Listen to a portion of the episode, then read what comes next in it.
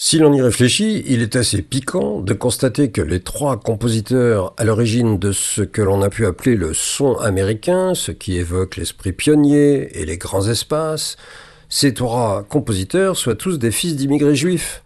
Je veux parler de Leonard Bernstein, de George Gershwin et de Aaron Copland. C'est sur ce dernier que je voudrais insister un peu aujourd'hui. Son père, originaire de Lituanie, était né Kaplan. Devenu Copland aux États-Unis, il avait rencontré une Sarah, arrivée petite fille aux États-Unis. La famille tenait un magasin à Brooklyn, où est né Aaron en 1900. C'est sa sœur Laurine, bonne pianiste, qui l'a initié à la musique.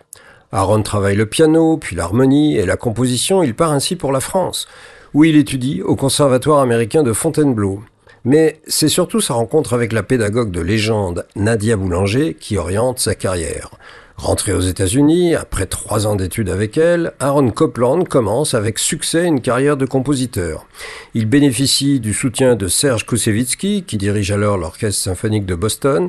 Copland innove en insérant des éléments issus du jazz dans ses compositions, ce qui fait scandale, comme dans son concerto pour clarinette.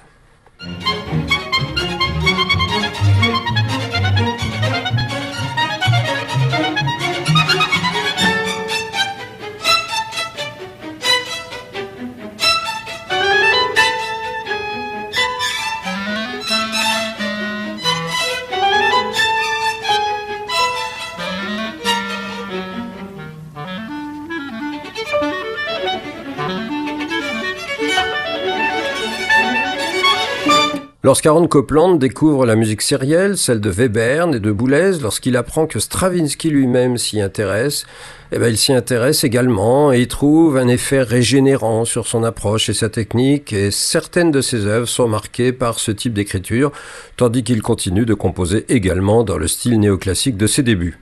La maladie d'Alzheimer empêche Copland de composer à partir des années 1970.